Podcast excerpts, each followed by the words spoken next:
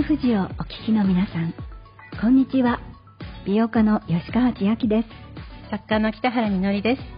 この番組は親に。も友達に。もちょっと話しに。くい仕事健康美容に。関する疑問やモヤモヤや本音を集めて専門家とともに。その解決のヒントを探っていこうという番組です吉川さんもう12月もあと2週間もないような、ね、状況ですけれども、はい早いですね。もう焦ってしまいます。2020年吉川さんにとってどんな年でしたか？いやなんかコロナからなんか復活してきた感じでまた忙しくなりましたね、うん、あの新しい人たちとも私もあの会いましたしはい本当にこの番組でも私たちたくさんの女性の声を聞いてきたかと思います、はい、まあ、本当12月忙しいですけれども、うん、なんかすごく1年振り返って優しい感情をなんかそのお互いにね、ね、プレゼントし合うような。私ねやっぱり今年はこのラジオを通じて北原さんとね本当にたくさん時間を過ごせて女の人のことをすごく考えたとってもいい年になったと思います。ありがとうございます。ということでたくさんのフェムボイスが集まるこの番組今週は1946年に山梨県北駒郡今の北杜市の白州に生まれ甲府で育ち小児科医として子どもたちに向き合い続けている花岡和歌子さんにお話を伺います。乳児院がどんなところかあなたは知っていますか？女の人の話フェムボイス最後までどうぞお楽しみに。女の人の話フェムボイス。この番組はシニックソリューションズ株式会社がお送りします。マイバディマイチョイス女の人の話フェンボイスこの番組では明日へのヒントになる体や美容仕事にまつわるあれこれを専門家の方にお聞きします。今週の専門家は小児科医の花岡和歌子さんです花岡先生は先週ご紹介した世界で最も歴史のある女性の医師の会公益社団法人日本女医会の副会長でいらっしゃったんですけれども先日私日本女医会の120周年記念式典があったんですよ。でそこに参加してあの恐れ多くも講演をさせていただいたんですね。でその120年の歴史についてあの、まあ、私が調べたことをお話しさせていただいたんですけれども知れば知るほど本当に立派というか、うん、女性医師のための会っていうだけではなくてやはり日本に暮らす女性たち全てが知っておきたい、はい、すごい歴史があったんですね、うん、特にその1930年代って戦前ですよね、はい、日本ってアメリカとドイツの次に女性の医師がとても多かった国なんですね、うん、意外ですねね、はい、そこはやっぱり女医会があって、はい、女性の医師を育てていこうっていうような背景があったからなんです。で今はですね残念ながら、まあ、女性の医師の割合っていうのが世界の中で最低辺の方に今あるんですよ、そうなんですか。今女性活躍しなきゃいけない時代ですよね。うんなので、なんでそんなね、あの、まあ、遅れてしまったのかっていうこともありますけれども、これからどうしていけばいいかっていうことを、女医会のね、120周年記念の中でも、女性がもっと生きやすくなるためにどんなことをすることができるのかっていうようなことを、まあ、女医会で女医会も頑張ろうみたいな話を会長をはじめ皆さんを式典でされてました、まあでも素地があるんだからやればできると私は思いますけれどね。はい、はい、頑張っていきたいと思います。あの今日は花岡若子先生にお話をしていただくんですけど、はい、花岡先生のご紹介をちょっとさせていただいてもいいですか、はい、花岡若子さん1946年山梨県北駒郡白州町今の白州です。お生まれになってえー、山梨で過ごされてそれから東京女子医大に入られてお医者様になられました。でアメリカにお連れ合いの、えーと、ご一緒にアメリカに行かれて、えー、エール大学で先生も過ごされるんですけれどもそれから、えー、また日本に帰ってこられてからは総合病院で小児科医として働き、えー、この時ってなんかベビーブームの時でものすごい人数160人も1日に見てた日があったっていう聞いたんですけどすごいつい見れる数じゃないですよね。ですよね。どんどん見てたんでしょうね。でその激務をされていてで先生にお話しいただいたんですけれども更年期の時にご自分が大きな病気をされて、その時に、ま、もう一回自分の人生を振り返ってこれからどうしていこうかっていう時に今の社会福祉法人自生会ナザレットの家乳児院ですけれどもこちらの施設長になられました、今日その話をするんですけれどもそれから社会福祉法人聖オデリアホームニュージーンに今度はまた施設長として移られてで現在はそのオデリアホームの嘱託医として勤務していらっしゃいます。ナザレットの家の時は35人の赤ちゃん子供さんを見ていらしてでオデリアホームの時は60人のお子さん赤ちゃんを見ていらっしゃいました、そんな、花岡和歌子先生です。山梨県が生んだすごい、まあ、女性の先生、はい、はい、では医師花岡和歌子さんのインタビューの模様をお聞きください。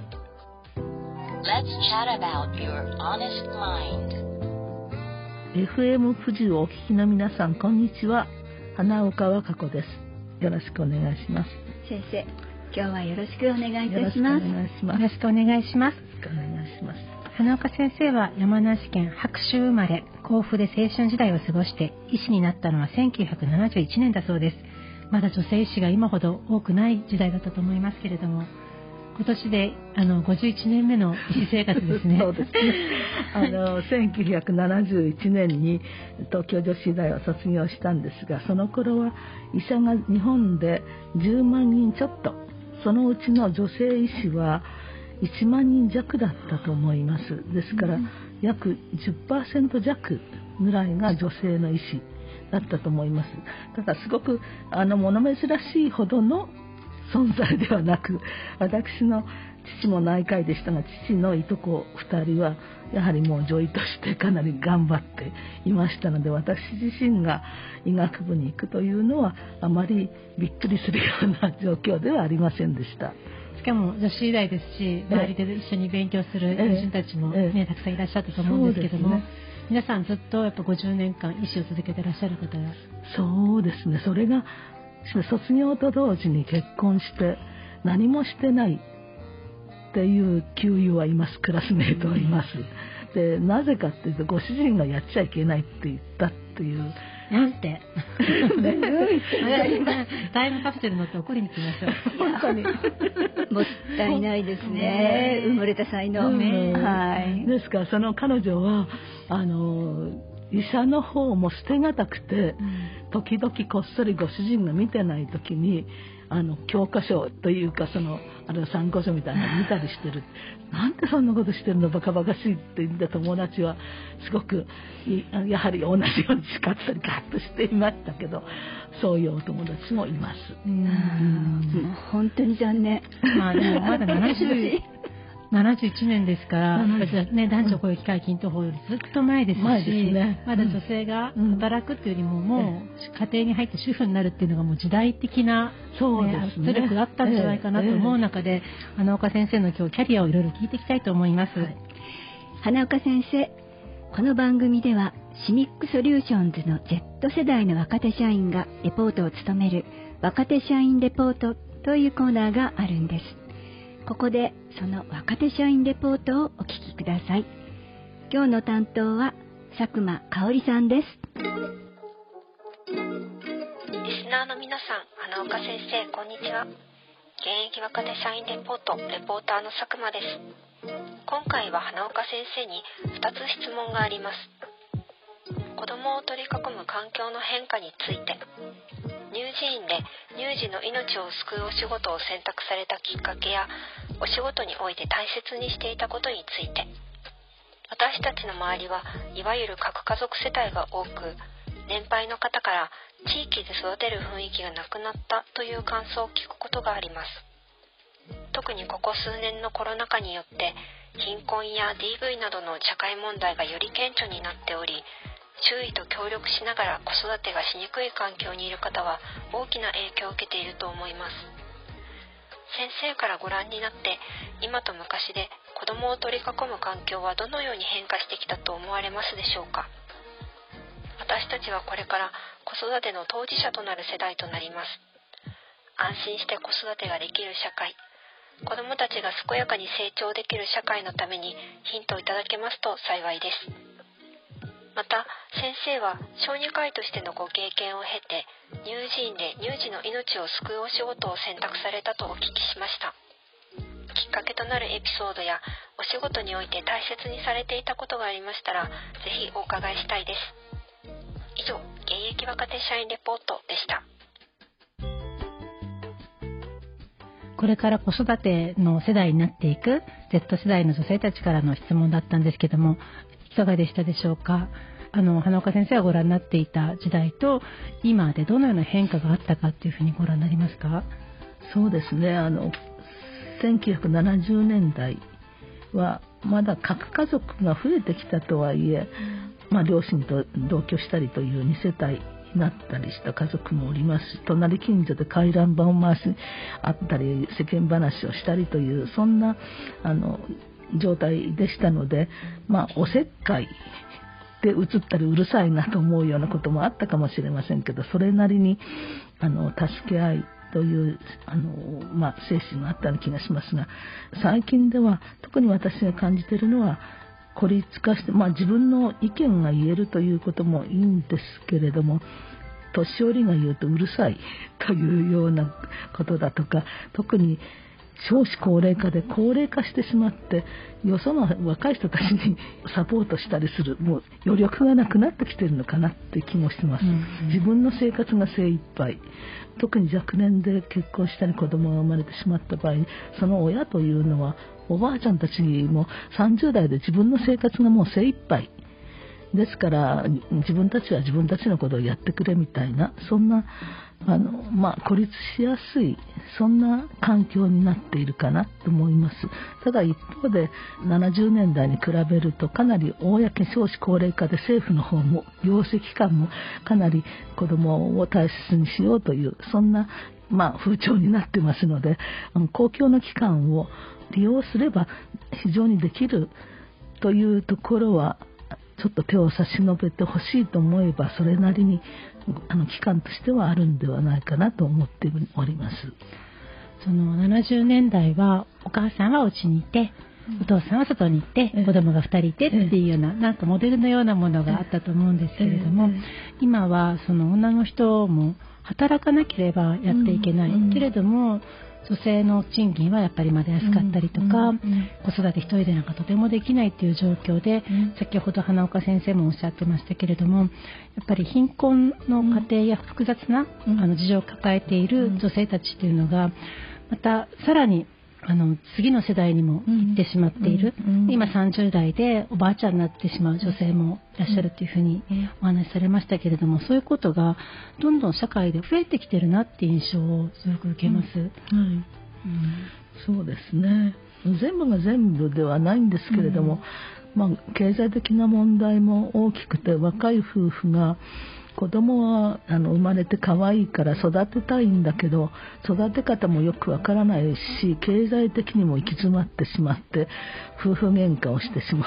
う。もうやりきれないような状況になってもあの投げ飛ばされただの傷つけられただのっていうんででどちらかが110番をしてもうあの殺されるから助けてくださいって言ってお巡りさんたちがあの、まあ、駆けつけて子供だけは保護して子供を夜中でも乳児に連れてくるというようなケースはそう珍しくなくあります。うん、そうなんですね。うん、いやなんか、そしてその喧嘩を見てた子供たちなんかデータを見たことがあるんですけど、非常に心に傷を負うんですよね。そうそうでまたそれが長い先の将来の病気のもとになったりそうなんですよね、また体で病気で苦労していく、ああ辛いな、ただその乳児院にはもちろん複雑な事情を抱えてこられる方がいるけれども、でも乳児院そのものが悲惨な場所ではないと思うんですよね、すごくその花岡先生たちのようなプロフェッショナルな医師の方や介護士の方や福祉職員の方がいて、本当に皆さん心を尽くして、あの清潔で明るくてまるでそこの記憶に一番最初の記憶温かいものであるように皆さんすごく心を配ってるなって感じがするんですけれどもでも社会がそういったことをあんまり見えてないと思うんですよね。そういう場所があること自体も知らない方多いですし育てられない女性たちを責めてしまったりとかそういう傾向があると思うんですけれどもそういった社会に対して花岡先生何かお伝えしたいこととかありますか？みんな乳児院っていうのはいろんな小工女小工女でしたっけ？なんか小工女大好きでした。出てくるようなね、あの孤児院で、お金持ちのお父さん帰ってきてって。そうそういうような、でかわいそうなもうあのすごく惨めな子供というのはなんとなく孤児院っていうイメージは世の中の人はあると思うんであの私乳児にいました。ああ孤児院の親がみんないない子でしょって。それで一言で片付けようとしてるので、いやそうでなくて本当は親御さんもいるんですよね。いるんですけど家庭で育てられない状況だということなのでもう少し世間に知ってもらいたいというような気持ちはあってそれで今里親を進めたいということで、非常に里親を進めるための運動みたいなのを特別にその純人の中にもそのセクションを作ってそれで23年前からやってます、里親ってどうして離れるんですか？誰で誰でもって言い方変ですけど、まあ、あの基本は夫婦で、うん、それで昔はあの特別養子って言ってあの戸籍的にも子供にが自分の子供になるっていうのは年齢制限があったんですけど、うん、そんなに年齢50になる前とか40いくつまでとかいろいろあったんですよね。ですけどそういうふうにあまりにも規則を作っちゃうとなかなかということであのかなり制限は緩くなっています。なんか、ね、結婚してない私とか、うん、ね、シングルの私たちが。あの、ね、里親できたらいいなって思うけどね。ねこれは、はい。海外では十分にいるんですよね。うん、よね日本はまだですよね。日本はあのちょっとその辺がこうシビアというか、うん、ですけどあの途中でシングルになっちゃう人もいます。そうですよね。一応今まで目安としては子供が成人するまでに普通のあのお仕事をしてらっしゃる方だと今は伸びてますけど60歳定年でそれまでにあの親御さんがあの成人になって子供が成人までは見てあげられないようなとこになったらいけないっていうんであのそういう年齢制限を割合設けてたっていうか、一応基準としてはありましたね。あね、いろんな事情があって親と離れて暮らしてる子がいたとしても、まあ、本当にいろんな子どもたちがどういう環境であっても安心して暮らしていけるような社会を作っていくっていうのが、本当に大事なことだなと思うんですけれども。どれも永遠の課題みたいになって私自身がいやみんなあの幸せになってほしいって一般的には言葉としてはみんなあの幸せになってほしい笑顔で暮らせるようになってほしい、で人を信頼してみんな孤立しないようにっていうふうにあの私が一番まあ信条としてるのは子どもたちが信頼できる人ができるように、うん、その子たちが成人して先生に会いたいとかまた来られる方もいるんじゃないですか？それがね、うん、私が嬉しかったのは、うん、生後間もなくすごく弱い子であの前のナザレットの家の方にいた時に、その頃国際養子縁組みたいなのが結構あってフランスに行った子が結構いて、で弱い子がそのフランスから両親があのまあ来てそれでその子1週間でフランスに連れて行っちゃったんですね、うん、でこの子はちょっと無理だからもう今ぜいぜいして喘息っぽくなってるからって言うんだけどもう切符がそうなってるから航空券がそうだからもう連れて帰って帰ってしまってそれからねえっ、とどのくらいだ十何歳になって十何歳になって突然にある日の夕方白人の若い青年と日本人らしき少年が現れて、で僕はここにいたことがあるって言うんだけどあの分かりますでしょうかって言われて、うん、なんとなく覚えてるような覚えてない、うん、そしたら古い職員が覚えて「ああなんとかちゃん、えー、いたいたよあんた大きくなったね」って言って、そうやって「あんたここで寝てたよ」とかって言って、うん、ここのベッドにいたんだよ、その子はすごく苦労したと思うんですね、白人社会で、しかもパリの郊外の方に住んでいたから、白人の社会の中でしたのでそしたら里親さんたちがもう養子縁組にしてるんだけどその日本に行ってきっと自分のルーツをあのもう一度確かめてきなさい。って言われたってんで自分のいとことあの背の高い白人のいとこと2人で日本に来てで突然そのナザレットの家を訪ねてくれたんです、ルーツに、うん、ルーツ先生たちの、ね、お仕事があったんですね、そうなんです、すごい。でできるだけ職員には抱っこしてあげてほしいっていう、それを信条としてるんですけどなかなか忙しくて担当の人が何とかしなきゃいけないからって子供をそこに置きっぱな置きっぱなしじゃないですけど そうそういうなことがで60人ですもん、うん、だから本当に大変な、そうなんです。それを一つ一つ実行しようとすると職員の方が参っちゃうんですよね、ですから私も職員のストレスチェックとか、まあ、一応産業医としてやってるんですけど仕事が自分よりちょっと負担に感じてまあ上司とか、まあ、幸いにしてすごくありがたいことの職場としてはいい職場だと思うけど自分のやってることがこれでいいのかっていうのがすごく気になってるっていうのがストレスのポイントになってしまうっていうのはう。ん。一生懸命やればやるほど辛いですよね。でもなんかこの日本国のお金を考えた時にですね、うん、ぜひ手厚くあの そちらにつけてほしいなって。そうですね。人員をね増やしたり、やっぱ大事なことですよね、うん、してほしいなって私はこの、ね、え。ー、ラジオを通しての言いたいと思います。そう思います。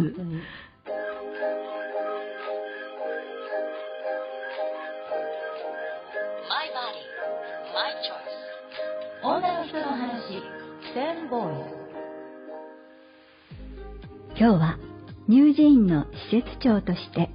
長く子どもと向き合い続けてきた小児科医花岡和歌子さんのお話を伺いましたがいかがでしたでしょうか？いやまあ本当にパッと聞いてその先ほどのね個人で育ったんでしょっていうふうに投げ捨てるように言う,、ね、言うような人がいたやっぱりなんか偏見をなくさなきゃいけないなって思いましたしあの本当に言葉に気をつけないといけないなっていうふうに思いました。はい、はい、あの乳児院私もあまりよくね知らなかった場所ではあるんですけれどもそのもともと1947年に戦争の孤児のために作られた施設なんですよね。でそれがなぜ今こんなに続いてるのか。でむしろ、うん、あの一時数は減ったんですけれども今増えてる状況なんですよ。はい、今入ってらっしゃる子の多くは虐待とか、はい、そういったことが原因だったり、まあ、親がね親も大変な状況の中で、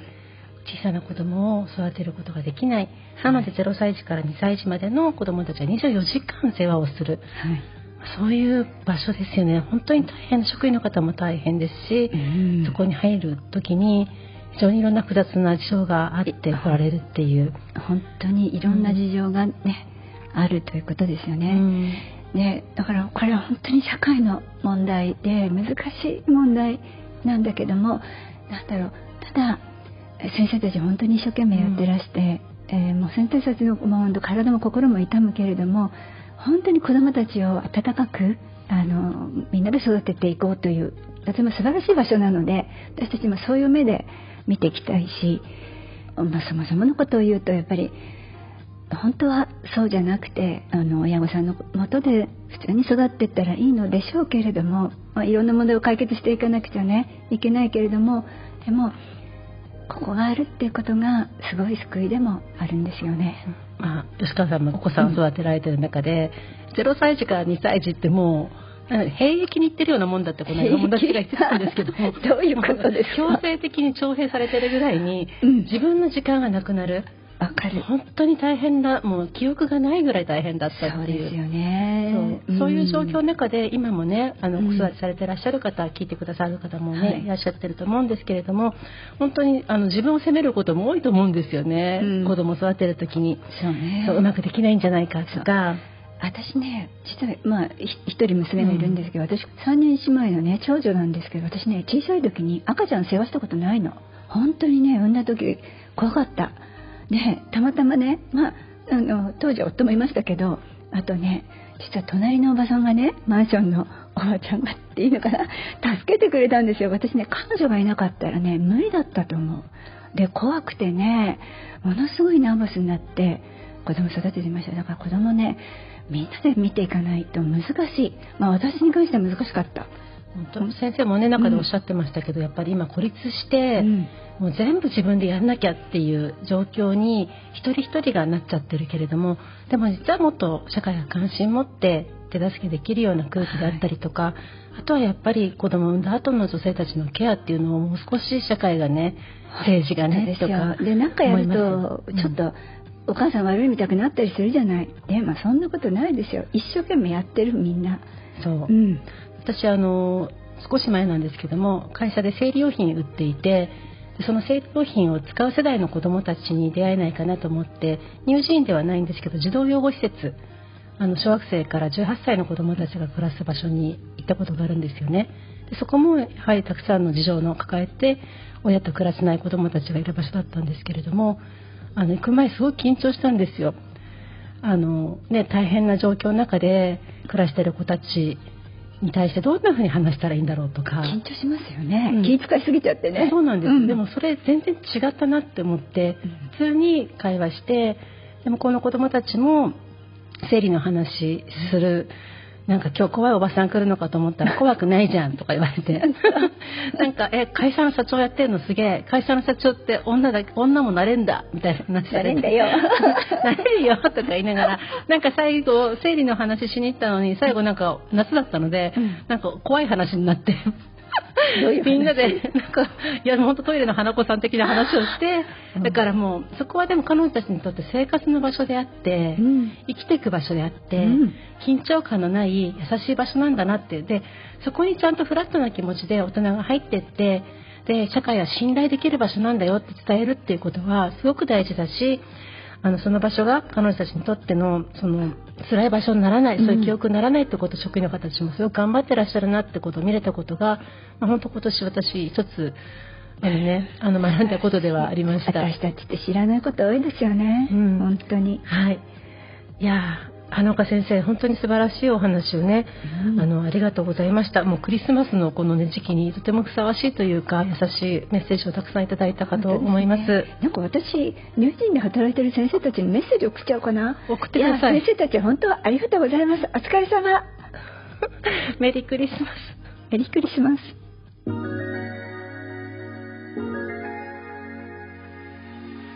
マイバディマイチョイス女の人の話。女の人の話。フェムボイスいかがでしたでしょうか？この番組は Spotify や Apple Podcast でも配信しています。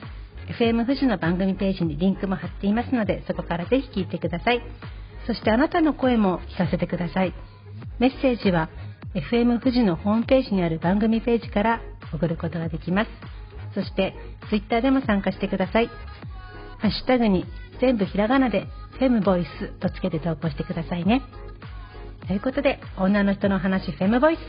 また来週、お相手は北原みのりと吉川千秋でした。